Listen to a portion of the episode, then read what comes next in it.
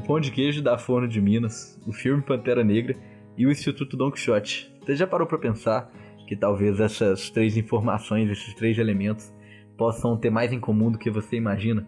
Hoje a gente está aqui para te provar que existe um ponto fundamental, existe um ponto chave que liga todas essas palavras, que faz todos esses universos fazerem sentido juntos e que é muito importante para qualquer instituição, para qualquer organização, para qualquer pessoa.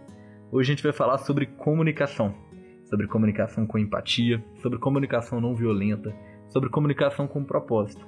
E nada mais justo para a gente falar sobre um tema tão importante, sobre um tema tão transformador, do que a gente trazer três voluntários do Don Quixote que estão se formando, estão se, se preparando para se tornarem cada vez comunicadores mais fodas, mais inteligentes, mais geniais. Enfim, quero convidar esses três voluntários incríveis do Don Quixote, a Maria Clara Dias, a Sofia Tibúrcio e a Isabela Trindade, para estar tá conversando um pouco mais a respeito de comunicação, como as instituições devem se portar em relação às mudanças que a gente está tendo na modernidade, como o Don Quixote trabalha, como a gente se esforça cotidianamente para trazer uma comunicação mais eficiente, que faça mais sentido e que realmente gere impacto social em si mesma. Enfim, tratar da comunicação com a devida importância que ela deve ter, seja para sua organização, seja para o seu projeto social, seja para sua empresa, seja para sua vida. Então, se você quer saber mais sobre comunicação institucional de forma eficiente e com muito propósito, e principalmente se você quer entender qual é a relação de Pantera Negra, o Pão de Queijo do Forno de Minas e do Instituto Don Quixote, acompanhe a gente aqui nesse episódio, que a gente vai falar de muita coisa bacana. Vamos trazer diversos casos, diversas práticas da, do cotidiano, coisas que já aconteceram com empresas enormes e coisas que acontecem diretamente com o IDQ. Então vamos para mais um episódio do IDCast. A gente já está indo aí para o sétimo episódio. A gente agradece bastante a todo mundo que está nos acompanhando, todo mundo que está seguindo o nosso projeto aqui no podcast. Enfim, esperamos que você goste novamente desse episódio. Um abraço.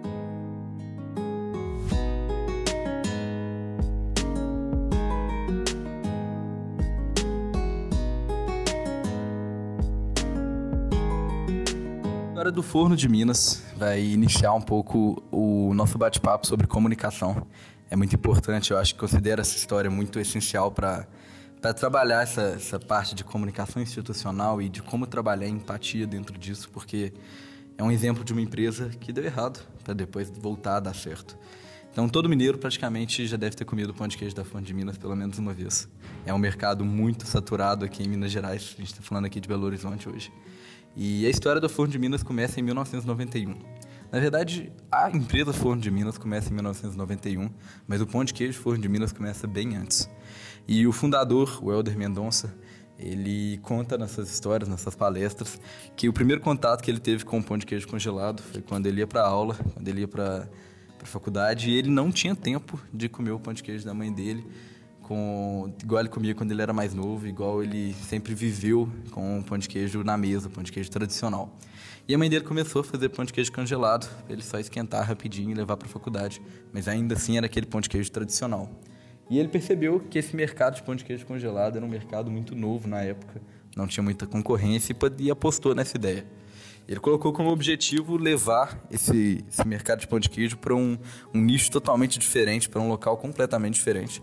E naquela época não existia pão de queijo congelado em supermercado, que é uma coisa tão comum para a gente hoje. E foi a Forno de Minas que começou com isso. Em 1991 ele levou alguns pão de queijo para serem experimentados, em, degustados em mercados e tal. E no outro dia, no mesmo uma demanda imediata, surgiu de muito pão de queijo, de muita de muito produto para que o supermercado pudesse cumprir com as exigências do mercado, que muita gente tinha gostado da ideia, muita gente gostou daquele produto novo nas lojas. E a empresa começou através disso. Era uma empresa muito tradicional, com uma receita muito tradicional de pão de queijo, e isso que levava o pão de queijo para a mesa do consumidor. Ser aquele pão de queijo com realmente com queijo, aquele pão de queijo gostoso de Minas Gerais. E a empresa vendeu muito. E de 1991 até 1999 eles controlaram o mercado. Em 99 eles vendiam 1.600 toneladas de pão de queijo, que era algo surreal, era um número surreal para aquela empresa.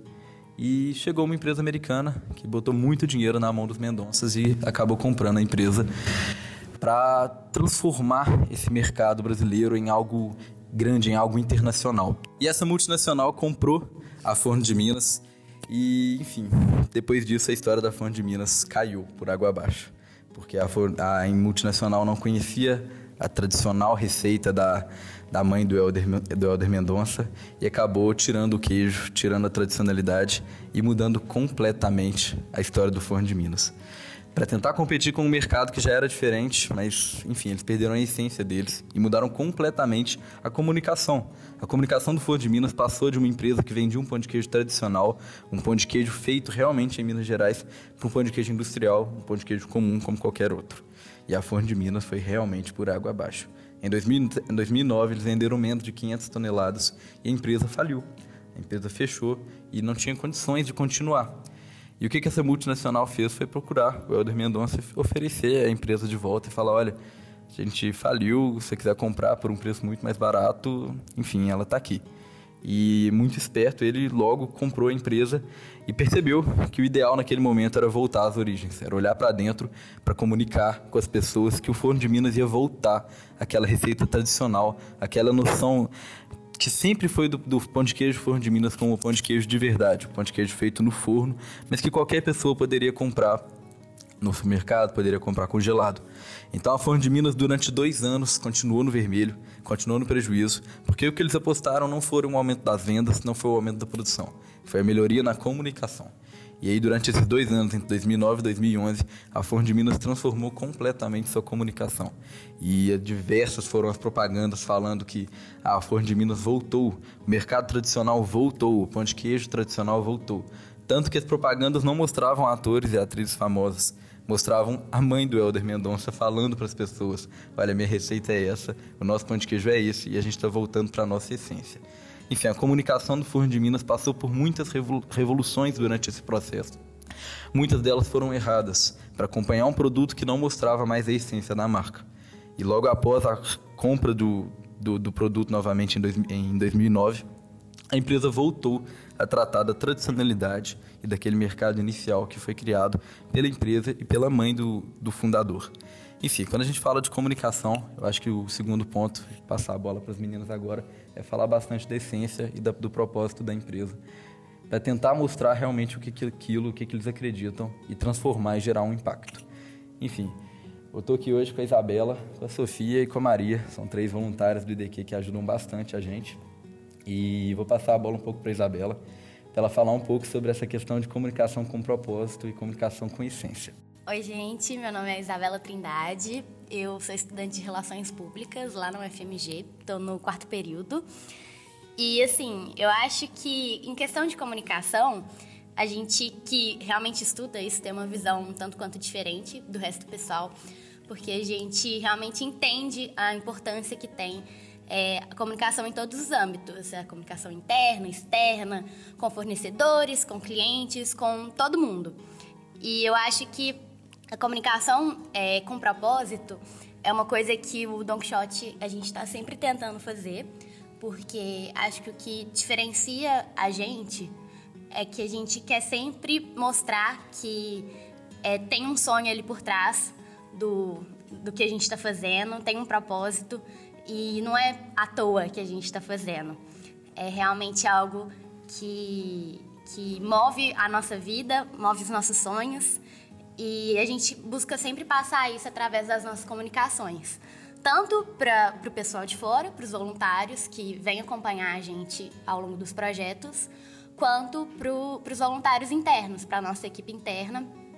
E que a gente tem várias ações para tentar é, realmente juntar os, os voluntários internos da equipe para realmente a gente se tornar uma família e conseguir passar é, através desse relacionamento entre a gente, conseguir passar para o pessoal de fora o que a gente realmente quer. E eu acho que considero isso muito importante dentro do Don Quixote, porque, igual você falou, a gente trabalha essa questão da essência e de mostrar para as pessoas realmente os nossos sonhos. E eu acho que quando a gente fala de comunicação institucional, de comunicação realmente de uma empresa que vai tentar passar para as pessoas o que ela vive, é muito importante se voltar para suas essências. Acho que o modelo do, do Forno de Minas, o que, que aconteceu com o Forno de Minas, mostra muito bem realmente que foi um trabalho de comunicação bem feito para trabalhar, além, acima de tudo, acima das vendas, acima do lucro, o propósito da empresa. Enfim, vou passar a bola um pouco para a Sofia aqui agora para ela falar um pouco sobre isso, sobre essa comunicação e dar a opinião dela sobre este case de sucesso que todo mundo gosta muito de trazer, que é a questão do Forno de Minas. Oi, gente. Meu nome é Sofia Tibúrcio, é, estudo jornalismo aqui na PUC. E eu acho que para a empresa, uma, um dos pontos bem importantes é a, a, a coerência entre o que ela faz, o que ela fala, o que ela pratica. Então, o que deu certo no Forno de Minas nada mais é do que eles voltarem às origens, colocar a mãe do a mãe do Helder para fazer é, a propaganda, para passar essa credibilidade, gente. Ó, é meu pão de queijo de volta, é minha receita, é, aqui para contar isso para vocês. Então, eu acho que é importante ter essa essa coerência deles falarem alguma coisa e fazerem isso, assim como para a ONG é muito importante. Não adianta a gente pregar é, de, de melhorias na sociedade e, e, fazer outra coisa diferente, seja na comunicação, seja entre é, as pessoas da ONG. Então, eu acho que a comunicação parte de tudo isso. É, você conseguir fazer uma um trabalho final coerente com todo o processo. Oi, gente, eu sou Maria Clara Dias, estudante de jornalismo aqui na PUC. É, eu acho que quando somos empáticos e coerentes com a nossa essência, como a essência foi uma palavra muito citada, eu acho que a gente cria uma relação de confiança e duradoura. A pessoa, a pessoa que enxerga a transparência da empresa, ela vai confiar e vai, e vai consumir o produto de uma forma ou outra. E essa comunicação não deve ser feita apenas para obter resultados satisfatórios. Ela deve ser coerente com o que você acredita, ela deve pensar no outro, ela deve cuidar de todas as partes. Deve cuidar da parte interna, que são os funcionários, os fornecedores, administradores, e da parte externa, que é quem vai consumir o produto. E essa questão que você fala é muito importante, porque às vezes a gente fala de comunicação como se fosse algo simples. Mas agora tratando diretamente com um microempreendedor, uma pequena empresa, com pessoa que está surgindo aí com um, projeto e talvez nunca tenha parado para pensar em comunicação e acabou de cair no nosso podcast para realmente aprender, realmente tomar de base aquilo que a gente está falando. Então a gente parte de um ponto que a comunicação deve sim ser algo muito bem tratado dentro da empresa. Eu acho que a primeira conclusão que a gente chegou aqui, que é algo que a gente quer passar para vocês, é que se, só, se você quer uma comunicação bem feita, se, se você quer que a sua empresa tenha uma comunicação bem feita, sua iniciativa, seu projeto, sua ONG, enfim, tudo na sua vida, volte para suas essências, para o seu propósito. Pense que se o seu propósito é ajudar as pessoas, seu propósito é transformar o mundo, a sua comunicação também deve ser transformadora. E não simplesmente uma comunicação para obter resultados. Os resultados finais são aqueles gerados seu, pelo seu propósito e não pelos seus números, não pela sua venda, não pelo seu lucro. Então, existem vários exemplos, as meninas podem até falar melhor do que eu, de empresas que realmente se voltam para a preocupação ambiental, para a preocupação social e que isso gera impactos muito bacanas na na, nos lucros, nos números da empresa, mas também gera um impacto muito legal dentro da própria instituição. Os funcionários ficam mais motivados, a empresa se torna mais atrativa para o público e isso gera um impacto social, que é realmente o grande objetivo que o Don Quixote tem, o grande objetivo que muitas empresas têm. Mas comunicar não é fácil. Comunicar não é nada fácil, a gente tem uma série de dificuldades até dentro do IDQ que a gente tem uma equipe muito bem feita. Eu gosto muito da nossa equipe de marketing, acho que a gente faz um trabalho bem bacana, mas comunicar não é nada fácil e demanda horas de conversa e de reunião. E, enfim, dentre os desafios da comunicação, um dos grandes desafios que a gente vê hoje é o desafio da representatividade. Cada vez mais a gente está tratando desse assunto que é muito importante e comunicar com representatividade é algo bem complexo, é algo que exige bastante. E, enfim, queria que vocês falassem um pouco mais sobre isso. Qual que é a sua opinião sobre Maria, Sofia? Podem ficar à vontade para falar, enfim. O que, que é essa comunicação com representatividade? Como que a gente deve tratar isso no mundo contemporâneo? Como que o microempreendedor, como que a empresa deve tratar essa questão de trazer representatividade para essa fala? Eu acho que as pessoas hoje, hoje confundem muito representatividade com falar sobre.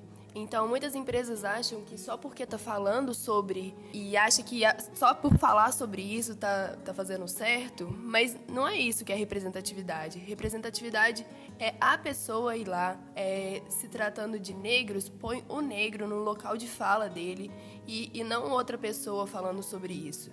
É, acho que as empresas pecam muito por falta de até de diversidade na área de comunicação muitas empresas, é, o João citou uma, uma empresa de sucesso, mas, por exemplo, a Adobe é, errou, pecou feio no, num comercial que falava de clareamento de pele, e aí uma negra tirava a blusa e aí virava uma branca. Se tivesse um negro nessa produção, nessa comunicação, dificilmente isso teria acontecido. Então, além dessa representatividade, precisa de diversidade dentro dos âmbitos da empresa. É, um exemplo que eu acho que a gente pode citar que deu certo é o filme Pantera Negra, que foi lançado ano passado, se não me engano, pela Marvel. E ele tem todo um trabalho, todo um cuidado é, de representar o negro ali naquela sociedade em Wakanda. Mas não é só isso, não é só colocar os negros ali como protagonistas do filme, como vilões do filme também, e como as pessoas inteligentes do filme mas também a questão por trás do filme. Toda a produção era, era produzida por pessoas negras, o diretor era negro, é, a diretora de arte era negra. Então, é realmente uma coisa que foi muito bem estudada e muito bem pensada antes de colocar é, aquele filme ali para o mundo ver. Então, é uma coisa que está muito bem alinhada a comunicação. O que eles queriam passar estava desde lá de trás, desde a produção do roteiro, estava sendo passado é, de forma coerente. E essa questão do Pantera Negra gerou muitos resultados positivos para a população, enfim, para a luta negra. Eu vejo muita gente, a questão do Oscar que a gente acabou de passar aqui no início do ano, que Pantera Negra foi o primeiro filme de super-herói a conquistar e acho que foram quatro Oscars e foi algo incrível, foi algo sensacional. Naquele momento muita gente ficou orgulhosa do trabalho e pensar nessa questão de estudar e de trazer representatividade de forma coerente é muito interessante. O filme não foi simplesmente uma forma de vender através do, de uma crítica social que muita gente ia falar, não, legal, e ia levar para casa e falar, e esquecer disso. A música trata da, da questão da, da luta negra, os idiomas tratados no filme falam da questão da luta negra, o filme foi estudado para que ele trabalhasse em cima de realmente uma representatividade coerente. Então, a, o que a Sofia fala é interessante porque completa bem a minha fala. A representatividade é importante, mas ela tem que ser coerente, ela tem que ser muito bem feita e trazida para dentro da sua empresa. Comunicação não é comunicar só para fora, é comunicar para dentro também. É um ciclo que a gente faz entre comunicar para os nossos consumidores, para os nossos fornecedores, enfim, para uma série de pessoas e a representatividade deve estar presente em todos esses momentos. Um exemplo muito legal de representatividade que a gente trouxe dentro do IDQ foi um acerto que a gente teve. Claro que o IDQ tem erros e acertos e a gente quer ouvir esse feedback de vocês. Comunicação é entender também o outro, é ter empatia. Então, passa seu feedback para a gente, manda um e-mail, manda mensagem, vai no Instagram, dá uma olhada como é que é a nossa comunicação. Enfim, e um dos exemplos de uma coisa que deu muito certo foi uma campanha que a gente fez sobre inclusão e acho que nada melhor do que a Maria para falar sobre, porque ela participou desse processo e foi algo bem legal, acho que foi um acerto. Enfim, depois confere lá no Instagram para ver como é que ficou, porque tem que fazer, tem que fazer o nosso merchan, porque a pessoa pode estar ouvindo de qualquer lugar do Brasil. Então, tomara que estejam ouvindo de qualquer lugar do Brasil. Então, Maria, e como é que foi esse processo de tratar a inclusão através de uma campanha de comunicação, uma campanha de publicidade? É, tudo começou com Somos Todos 21. Foi um projeto que a gente fez em março de 2018. O Somos Todos 21 tratou, é, abordou as pessoas com síndrome de Down. Síndrome de Down é uma, é uma condição, não é uma doença. E foi um projeto que eu aprendi muito sobre essas pessoas, que por mais que elas tenham limitações, elas conseguem fazer tudo que nós conseguimos é, perfeitamente. Elas podem ser incluídas na sociedade. E esse projeto foi feito através de um vínculo com a Dividown, que é uma instituição lá de Divinópolis, interior de Minas, que é, dá apoio a famílias que têm integrantes com síndrome de Down. E a partir disso, no final do ano, a gente desenvolveu uma campanha sobre inclusão. É, a gente correu atrás de pessoas que tinham. É, que dominavam esse assunto para saber se síndrome de Down poderia ser encaixada na inclusão. E perfeitamente pôde. E o Instituto Don Quixote desenvolveu uma camisa é, com a palavra inclusão em Libras e convidou as crianças da Dividown para fazer um ensaio fotográfico na divulgação dessa camisa. E foi algo que gerou muito impacto nas pessoas, as pessoas se emocionaram, é, queriam consumir a camisa porque acharam aquele trabalho lindo. Foi, foi algo transparente que foi claramente passado pelas pessoas que acompanham o Instituto Don Quixote. É, naquele momento o que a gente tentou trazer foi realmente uma, uma comunicação representativa e que tivesse coerência. Foi muito bacana, o ensaio foi lindo. Eu me arrependo até hoje não ter conseguido ir nesse ensaio, porque deve ter sido algo incrível das crianças estarem naquele momento e, enfim.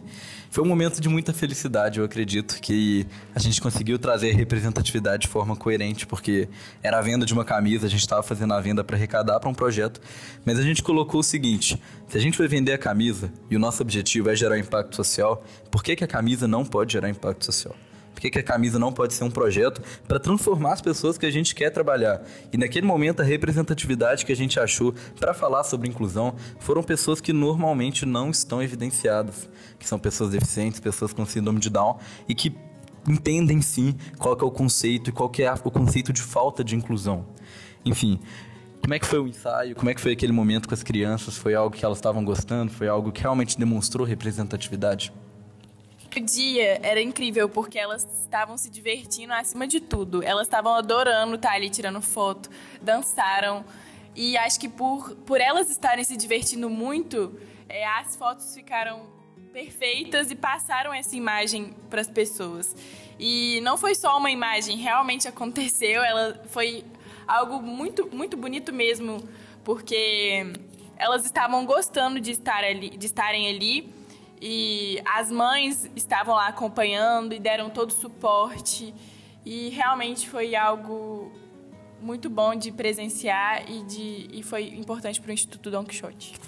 Isso na parte da comunicação é muito importante, porque se a gente está falando de inclusão, não seria coerente colocar outras pessoas que, que não precisassem de inclusão, é, pessoas padrão da sociedade. Então, Acho que é importante essa coerência e é legal de ver, é bonito de se ver que pessoas que não são evidenciadas assim na sociedade se sentiram protagonistas é, e foram protagonistas dessa campanha. E isso que é o mais bonito. Eu acho que desse, dessa conversa que a gente teve, que foi muito legal. Gostei muito de estar trazendo vocês aqui, porque são voluntários do IDQ que já tiveram experiência com essa parte de comunicação da instituição. Eu acho que dessa conversa aqui, pelo que eu pude tirar, eu pude extrair, porque esses podcasts eu estou aprendendo bastante também, com vocês eu pude aprender bastante. Foram três pontos principais. Primeiro que a comunicação ela deve ser feita de forma voltada para a sua essência, para o seu propósito. A comunicação deve ser feita sempre olhando para a empresa, para aquilo que a empresa acredita e para gerar aquilo que a empresa realmente quer.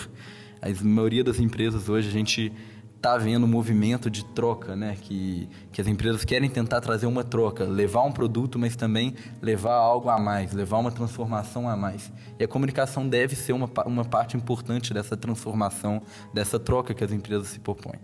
Segundo ponto é que a comunicação ela deve ser estudada, porque comunicação não é fácil de fazer. Então, gente, querendo ou não, comunicação não é para qualquer um. Então procure uma pessoa. Não é todo mundo aí que por ter um Instagram bem feito, que sabe comunicação. Isso é algo que as meninas acho que podem falar até melhor do que eu. Um, um Instagram organizado, um feed organizado não é comunicação. Comunicação é bem mais do que isso. Então tem uma comunicação bem feita, uma comunicação estudada. Existem uma série de conteúdos, de documentos, de livros, de filmes. Vou pedir para as meninas deixarem uma dica aqui para vocês também é, dessa questão de conteúdos que podem estar agregando valor para vocês, de pessoas, de casos, de empresas que podem estar agregando valor para quem estiver querendo começar iniciar uma comunicação diferente. Eu já vou deixar minha dica, arroba Instituto Não uma comunicação muito bacana. E a terceira coisa que a gente trouxe aqui, que eu acho que é bem mais um impacto social do que o um impacto só na comunicação, é representatividade e coerência. Representatividade é a palavra que, que eu acho que fica desse, desse podcast e realmente uma representatividade estudada, uma representatividade bem feita, que cada pessoa tenha seu local de fala respeitado. A gente acho que outra conclusão que a gente está tirando de quase todos os podcasts é ouvir, que é algo muito importante. Então, se você quer fazer uma campanha de marketing para tratar da questão do racismo, da questão da luta contra a homofobia, traga pessoas que entendem, pessoas que vivem isso, que vão falar melhor do que ninguém para você, para sua empresa, o que, que é aquilo, o que, que é isso que você quer tentar gerar. Enfim, vou pedir para as meninas falarem um pouquinho antes, um pouquinho antes da gente acabar, só para concluir. E se for possível, se lembrarem, tentar passar uma dica, algum conteúdo, um filme, uma música, um podcast que vocês conhecem que pode realmente ter um impacto legal aí na vida de quem está crescendo e quem está começando agora a empresa. É, eu acho que uma das conclusões que a gente pode tirar é que a gente não pode esquecer que, mesmo o Instituto Don Quixote sendo uma ONG e tudo isso, a gente trabalha como uma empresa, é, tirando a questão do, dos lucros. Mas então a gente sempre busca pensar na comunicação interna, na comunicação externa, na questão financeira, é, na, na, organização interna. Então é, é uma coisa que a gente pode levar que a comunicação é para tudo. Não é só para uma empresa privada, não é só para uma ONG, é para as pessoas, é para pessoas. É, públicas, pessoas públicas. E também é para todo mundo, a comunicação deve ser pensada por todos.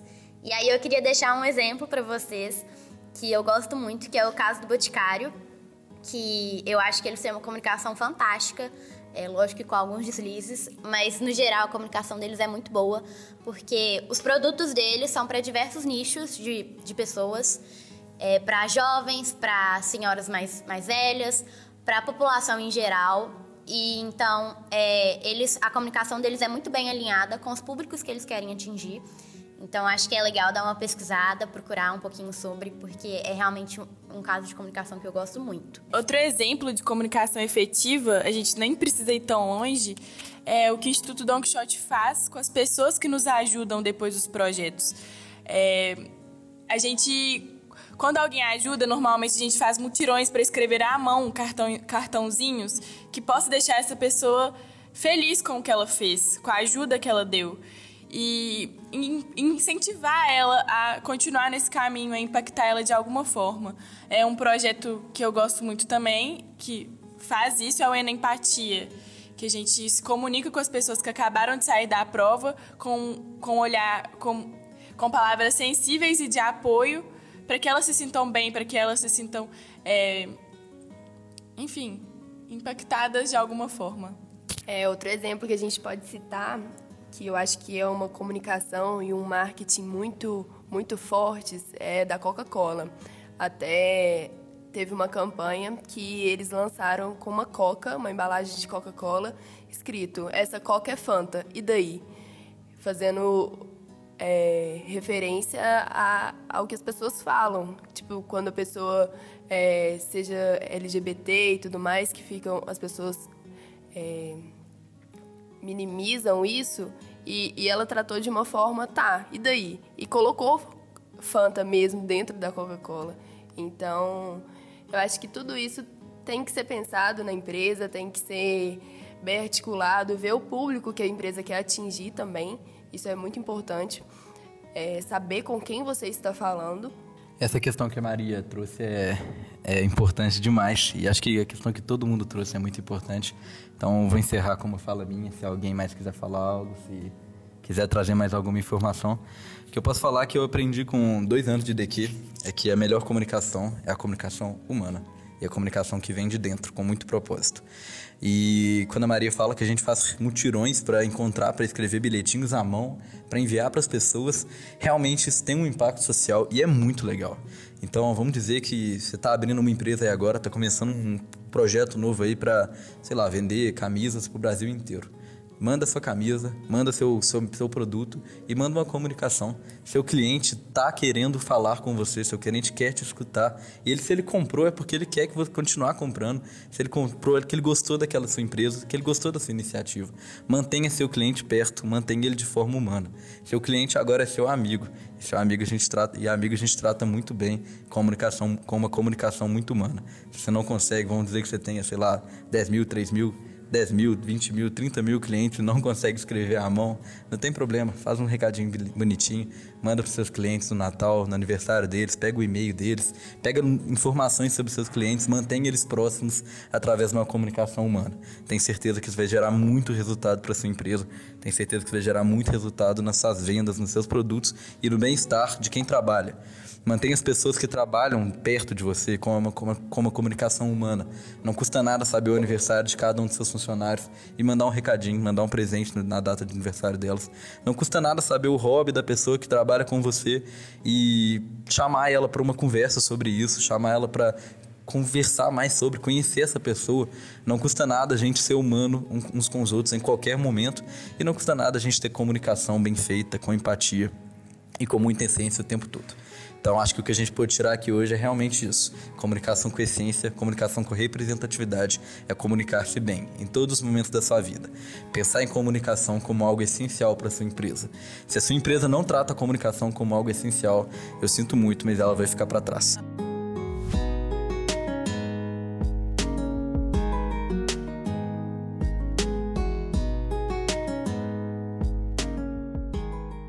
Oi, gente, aqui é a Maria de novo.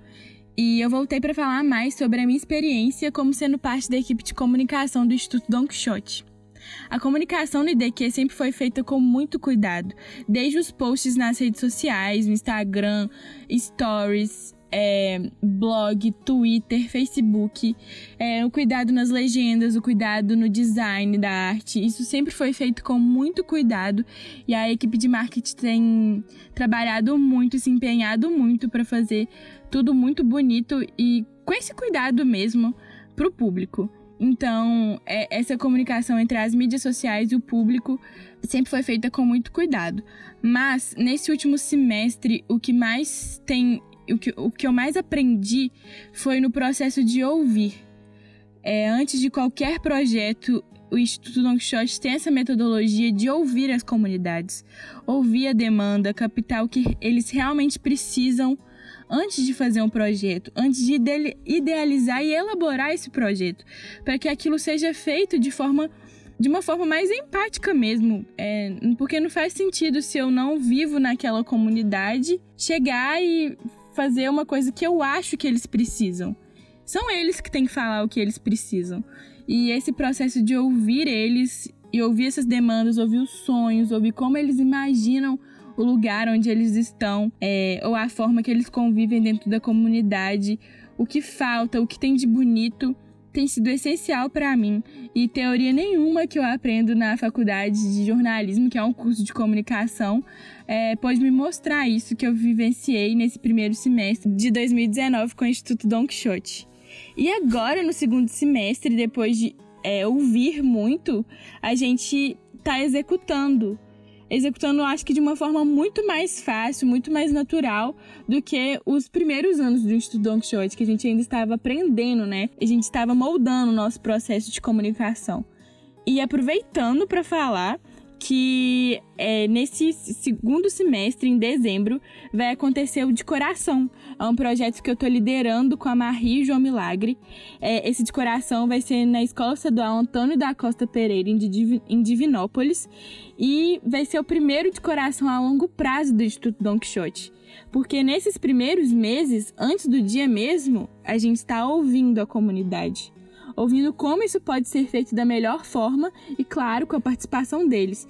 Então, é, os voluntários em união com a comunidade. Esse engajamento está sendo muito importante e eu vou explicar um pouquinho do, de como vai ser esse de coração.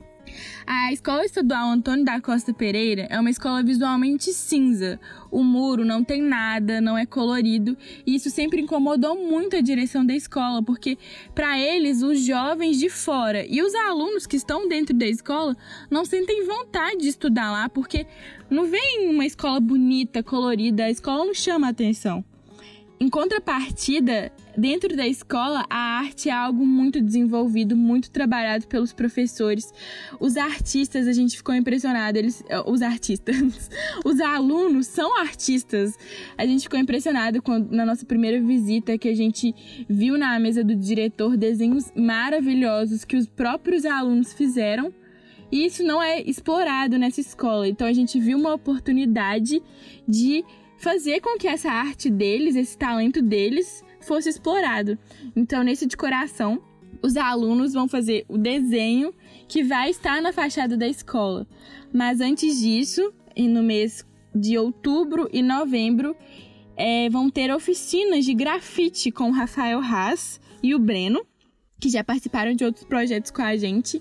É, eles vão familiarizar mais os, os alunos e os interessados a participarem né, no dia é, com grafite, como manusear e tal, sobre, mais sobre a técnica, né? Porque o talento ele já tem. Vai ser muito legal, assim, tô muito ansiosa, muito empolgada. E é isso, eu espero que todos vocês possam participar com a gente é, desse de coração. Muito obrigada por ouvir até aqui e até a próxima. Tchau!